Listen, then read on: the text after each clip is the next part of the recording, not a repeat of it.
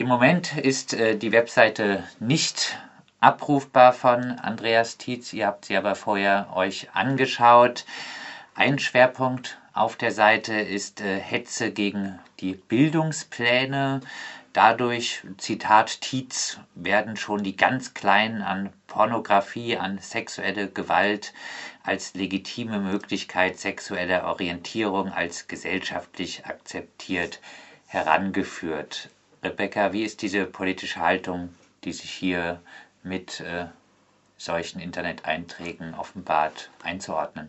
direkt auf der ersten Seite gerade aktuell bei dem Blog, der gerade down ist, aber als ich drauf geschaut habe, war eine Zusammenfassung des Buchs The Gender Agenda. Also ähm, genau, arbeitet sich die Autorin an sagt sie eben Gender Agenda ab und spricht die ganze Zeit von so Dingen wie Gender Mainstreaming und verortet bei dem Gender Mainstreaming dahinter immer ähm, so eine politische Machtelite, die das Ganze zur Durchsetzung gebracht hat. Das sei eben keine Graswurzelbewegung, sondern ähm, sei von Mächtigen in der UN durchgedrückt worden und widerspricht damit eigentlich so dem, dass sehr viele Feministinnen, also eben gerade eigentlich eine Art Graswurzelbewegung, sich eben für geschlechtliche und sexuelle Vielfalt einsetzen und setzt dem Ganzen so eine ähm, Machtelitenkritik, äh, oder was heißt Kritik, Behauptung entgegen. Und das zeigt sich auch gerade an den Protesten gegen die ähm, Überarbeitung des Bildungsplans, wo er eben auch Bezug zunimmt. Also als in Baden-Württemberg im Jahr 2014 sollte der Bildungsplan überarbeitet werden und die Akzeptanz von sexueller und geschlechtlicher Vielfalt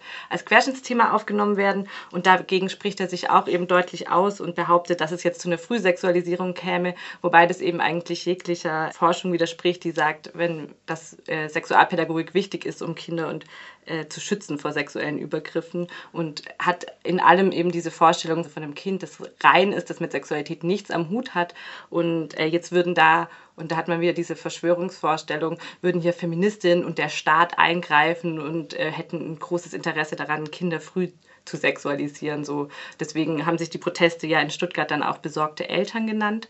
Und was da eben sehr spannend ist, ist, dass das eben so ein Bindeglied war, wo bei den Protesten sowohl christliche FundamentalistInnen als auch extrem rechte AkteurInnen und MaskulinistInnen dabei sind und sich in diesem Diktum vereinigen und so eine Vorstellung haben von Schutz der Kinder. Und das zeigt sich auch an dem Buch Gender Agenda. Die ganze Zeit, äh, dass gesagt wird, die Familie müsse geschützt werden. Und ähm, darunter wird eben immer nur die heterosexuelle Kleinfamilie verstanden. Und es bräuchte einen Schutz von ähm, Heterosexualität, die jetzt bedroht werden würde durch so Dinge wie die Öffnung der Ehe für gleichgeschlechtliche Paare. Also würde ich sagen, insgesamt ist es eine Vorstellung von, es gibt Männer, es gibt Frauen, nichts dazwischen, die sind komplementär aufeinander bezogen und so eine Wesenhaftigkeit, also die ganze Vorstellung von, ja, Männer und Frauen sind gleichwertig, aber nicht gleichartig. Also genau, es gibt zwei Wesen von Menschen und wer dem widerspricht, wird als absurd abgetan. Eine Absage an Vielfalt und Komplexität der Gesellschaft lässt sich daraus eindeutig ableiten. Der Antifeminismus, das äh, sich kritisch mit auseinandersetzen mit der Konstruktion von verschiedenen Geschlechterrollen, die Hetze dagegen, dass man sich damit kritisch auseinandersetzt. Ist das ein wichtiges Thema für die politische Rechte? Es zeigt sich eigentlich, dass alle rechten ähm, Populistinnen, alle rechten Akteure in, äh, in Europa und in den USA und äh, insgesamt weltweit eigentlich mit einer Geschlecht, äh, ja, mit Antifeminismus arbeiten. Es wird zwar in der Forschung oder auch von Aktivistinnen oft noch nicht so erkannt, aber äh, alle vereint eben ein ziemlich ähm, ja, heteronormatives Weltbild und Familienbild, wo die Rolle der Frau eben ganz klar in der Familie ist. Und wenn man fordert, eben wie Feministinnen oft fordern, dass Frauen eben auch weitere Möglichkeiten haben sollen, dann wird gesagt, äh, ja, das wird dann mit Zwang gleichgesetzt oder auch Forderungen von Frauen in die Erwerbstätigkeit, also wird immer mit Zwang gleichgesetzt. Und ich würde sagen, das ist eigentlich in allen rechten Ideologien vorhanden. Und was sich eben gerade daran auch zeigt, auch jetzt an ihm, ist, dass es nicht nur in der Rechten aktiv ähm, vorhanden ist, sondern immer, immer auch ein Bindeglied bis in die Mitte der Gesellschaft ist, weil viele eben dieses Bild der Familie, der heterosexuellen Familie, die geschützt werden müsse, teilen und damit ähm, ja, ermöglicht es große gemeinsame Mobilisierung von verschiedenen AkteurInnen. Und deswegen würde ich gerade sagen, ist es besonders gefährlich, weil zu manchen Sachen der, manchen Vorstellungen der extremen Rechten äh, gibt es große Uneinigkeit, aber gerade diese Vorstellung von die Frau als Mutter, die Frau als die Sorgende und das soll geschützt werden und bewahrt werden. Das ist eben in weiten Teilen der Gesellschaft vorhanden und ermöglicht es so eine gemeinsame Mobilisierung zu starten und ist dadurch eine besondere Gefahr, würde ich sagen. Andreas Tietz, der Referent, der dort eingeladen war auf dem Greta-Gelände. Die Veranstaltung soll eben jetzt stattfinden im Art Jamming, bezeichnet sich selber als Freeman of the Land. Was ist das für eine Bewegung oder eine Selbstbezeichnung? Er selbst bezeichnet sich ja auch als Andreas aus dem Hause Tietz. Als ich das erste Mal die Beschreibung von der Veranstaltung gesehen habe, dachte ich, das wäre Teil der Veranstaltung, aber tatsächlich ist es seine Selbstbezeichnung.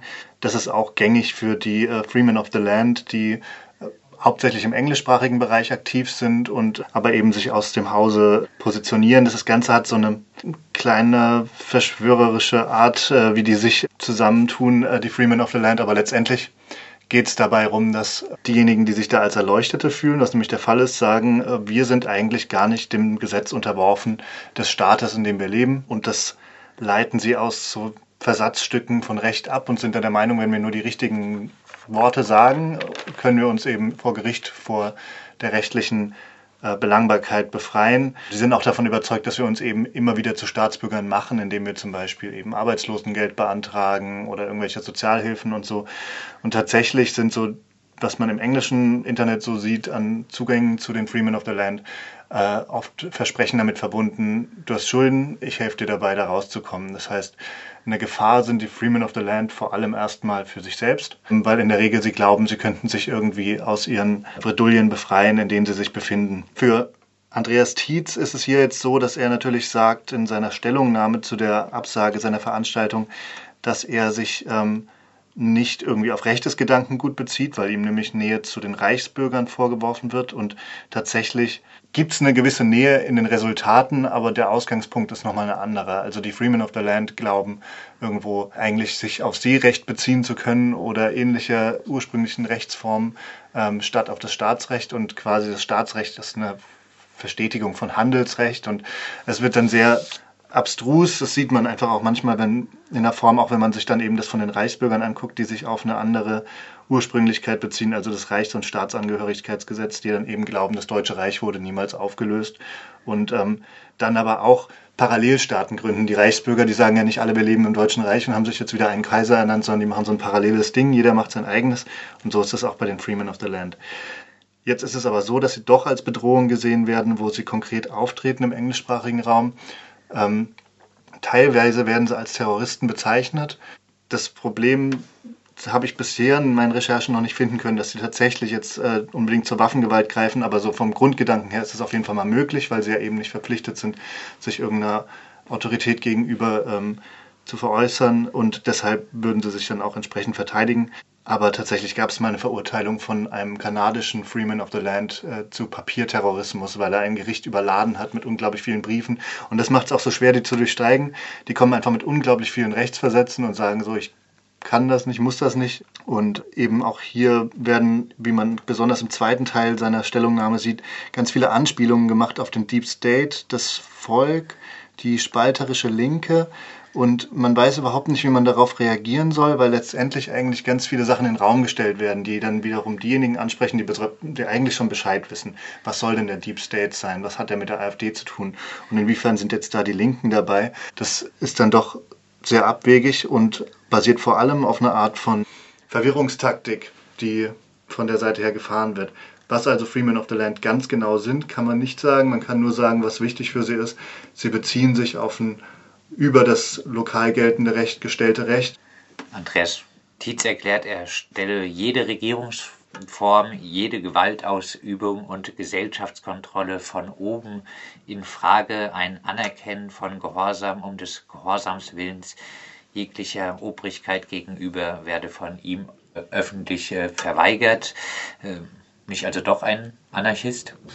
Ja, das ist das Interessante. Das äh, habe ich dann auch erst gedacht, so, aha, vielleicht sind die da ein bisschen anders äh, als die, die man so kennt. Und das gibt ja gerade so im englischsprachigen Raum äh, oder eben den nordamerikanischen Staaten, wo die Freemen of the Land hauptsächlich herkommen, auch England, äh, eben auch nochmal so libertäre Philosophien, die äh, eben erstmal Recht und den Staat als unmoralisch betrachten und dann meistens unter bloßer äh, Achtung des Eigentums irgendwie zu so einer Art Anarchismus kommen, die vielleicht linksanarchistische Menschen nicht teilen würden, aber ähm, weil, weil eben das Eigentum wichtig ist und man niemand was wegnehmen darf. Aber von denen ist er dann doch nochmal ein Stück weit weg, weil wenn es denn stimmt, was er sagt, dass er sich auf die Freemen of the Land bezieht und mit denen was gemeinsam hat, dann ist es nicht so, dass er sagt, Recht ist falsch oder ähm, wir müssen äh, in, in, in, einem herrschaftsfreien Raum leben, sondern das Recht wird einfach auf eine andere Ebene gesetzt. Und da wird äh, eben dann doch gesagt, es gibt Sachen, auf die man sich bezieht, die rechtlich festgesetzt sind. Dazu gehört auch meinetwegen das Eigentum. Und die wiederum muss dann auch begründet werden. Und dann kommt die Autorität natürlich von den Leuten, die formulieren, was die Freemen of the Land sind. Also Anarchist, naja, würde ich jetzt in dem Fall nicht unterstreichen.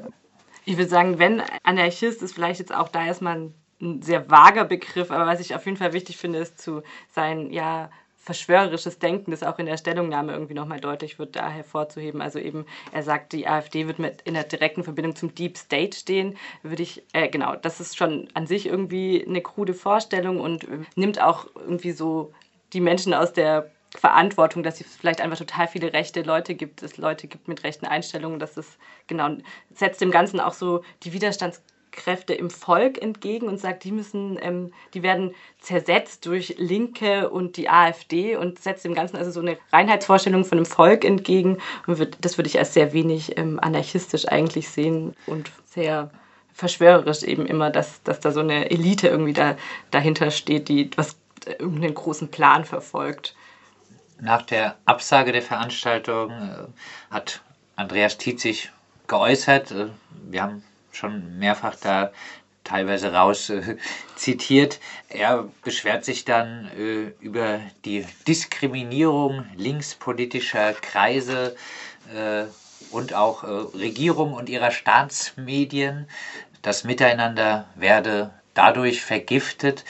Wie bewertet ihr denn diesen Umgang mit Kritik und auch das sich berufen auf den Diskriminierungsbegriff von dieser rechten Seite? Also ich fand es zum einen mal spannend, dass er die Linke als gutbürgerliche, verfassungstreue und linkspolitische Rechtsstaatshelden nennt. Also da setzt er eben das irgendwie total in eins. Linke und die Menschen in der Regierung werden in eins gesetzt, weil es einfach, glaube ich, Leute sind, die ihr wie seine Feinde scheinen.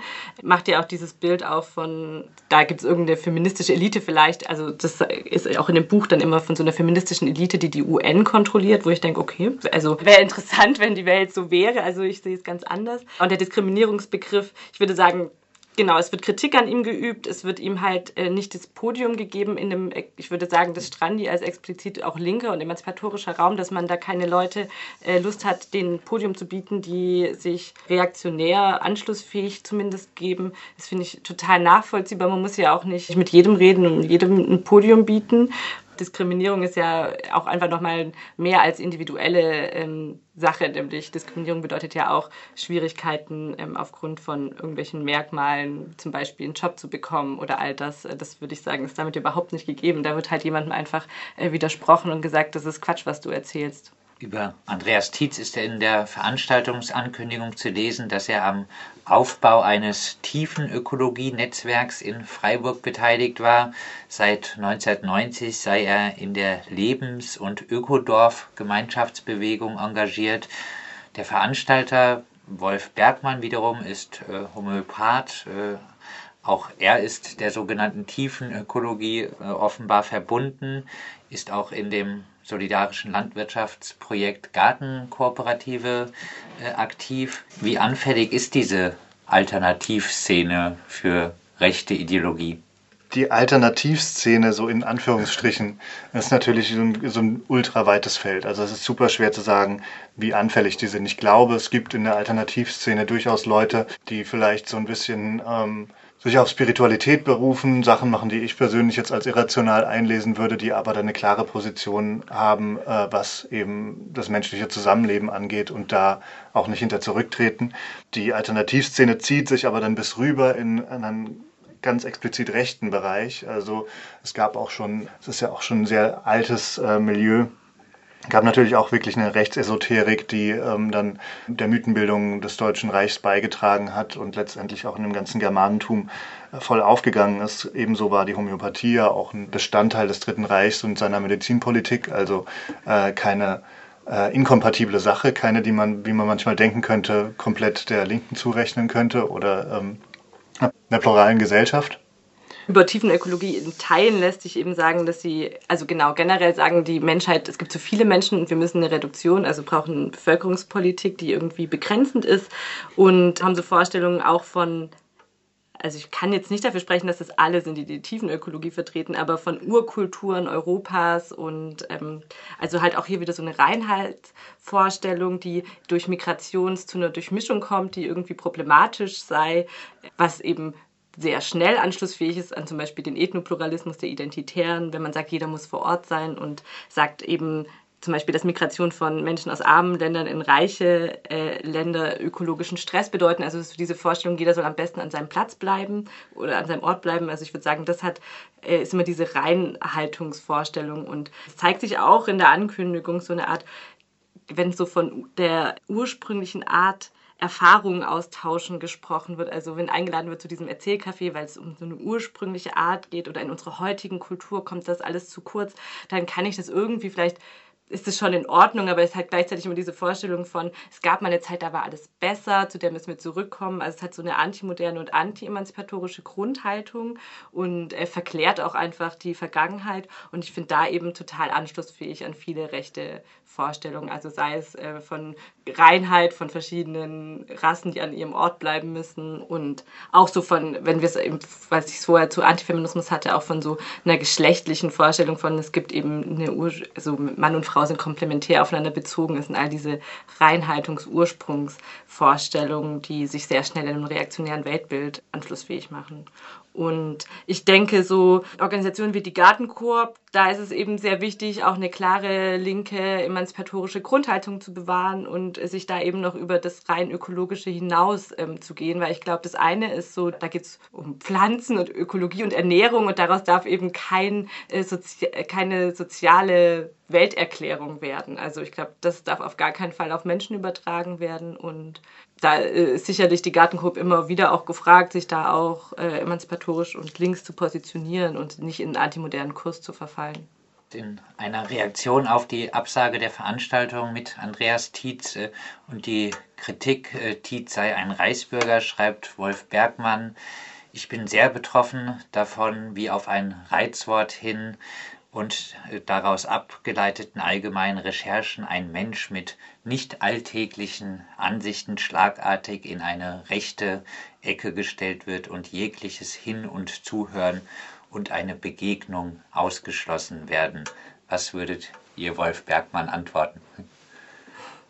Ich finde erstmal, ähm, dass der, dieses Reizwort äh, eine Sache ist, mit der Andreas Tietzke selber ganz stark arbeitet. Also man kann eigentlich seinen Text überhaupt nicht verstehen, ohne weitergehende Recherchen im verschwörungstheoretischen Milieu zu machen.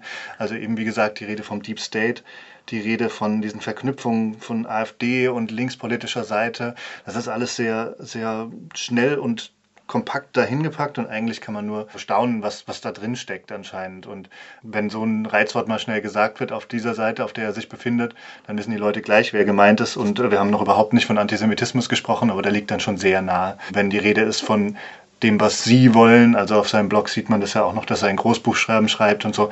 Also wird heftigst mit Reizwörtern geredet. Ich finde, wenn man sich sehr dermaßen so einer Sprache bedient, sollte man nicht überrascht sein, wenn das auch mal andersrum passiert. Ich glaube, dass das Freeman of the Land vielleicht ein bisschen falsch verstanden wurde in dem es zu den äh, Reichsbürgern in die Nähe gerückt wurde. Aber so völlig falsch liegt es einfach nicht. Es geht ja um eine Person, die sich irgendwie außerhalb rechtlicher Vertragsbestimmungen äh, sieht. Ich meine, man kann auch auf anderem Grund dahin kommen und sagt, ich begehe hier bewusst Rechtsbruch.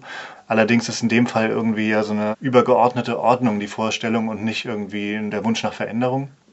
Und da dann einfach klar zu reagieren, ist angebracht. Ich glaube, es lässt sich eben, wenn man sich den Blog anguckt, dann durchaus so ein ganzes verschwörisches Weltbild durchaus daran ähm, ableiten. Also ich glaube, das sind nicht nur Reizwörter, sondern auch die Erklärungen, die auf dem Blog sind, irgendwie ergeben sich immer, ist immer so eine krude Macht, die wo dahinter steht und so. Und das ist eben einfach keine ausdifferenzierte, komplexe, gute Kritik irgendwie an Missständen, sondern es ist einfach eine unterkomplexe, die da oben Rhetorik. Und ich würde auch sagen, dass es nicht ganz zu Unrecht, ne, also es ist auf jeden Fall eine Rechtsanschlussfähigkeit. Er grenzt sich ganz klar und deutlich eben nicht gegen rechts ab, sondern sagt, oh, ich bin weder links noch rechts noch neutral. Ich glaube, in heutigen polarisierten Zeiten ist das irgendwie, sich so vermeintlich neutral zu verhalten, eben auch eine Aussage. Und ich würde auch sagen, ist vielleicht jemand, mit dem ich jetzt nicht gänzlich sagen würde, mit dem kann man in einem privaten Gespräch gar nicht reden, aber es geht ja darum, jemandem ein Podium zu bieten. Und gerade wenn man sich als linker emanzipatorischer Raum versteht, muss man nicht Leuten, die anti anti-emanzipatorische und antimoderne Rhetoriken vertreten, einen Raum bieten.